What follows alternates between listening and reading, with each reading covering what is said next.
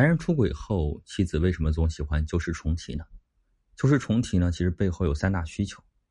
其实旧事重提的时候啊，妻子在意的核心到底是什么呢？首先，第一个需求是我希望你认识到了自己的错误，引以为戒。不过，在这个需求之下呀，妻子们啊需要避免一个错误，就是反正事情都是你做错了，你就应该无休止的对我表示忏悔，即便对方态度很好，这个想法。对关系的修复也是非常的不利的。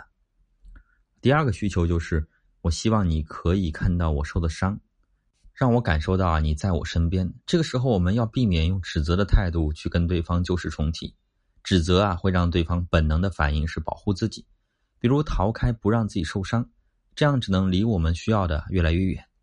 就像很多妻子啊，她内心啊真实的情绪是受伤和恐惧的。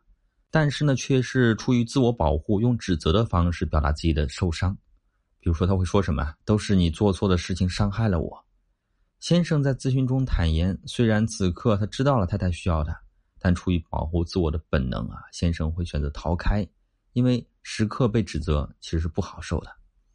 当先生隐藏了自己的真实感受，在情感上保持距离，用一种关闭沟通。被动者的姿态或者偏离话题的方式来应对两个人冲突的时候啊，就会预测着一段关系啊最终会毁坏或是破裂了。妻子旧事重提的第三个需求是：我希望我们的未来是有希望的。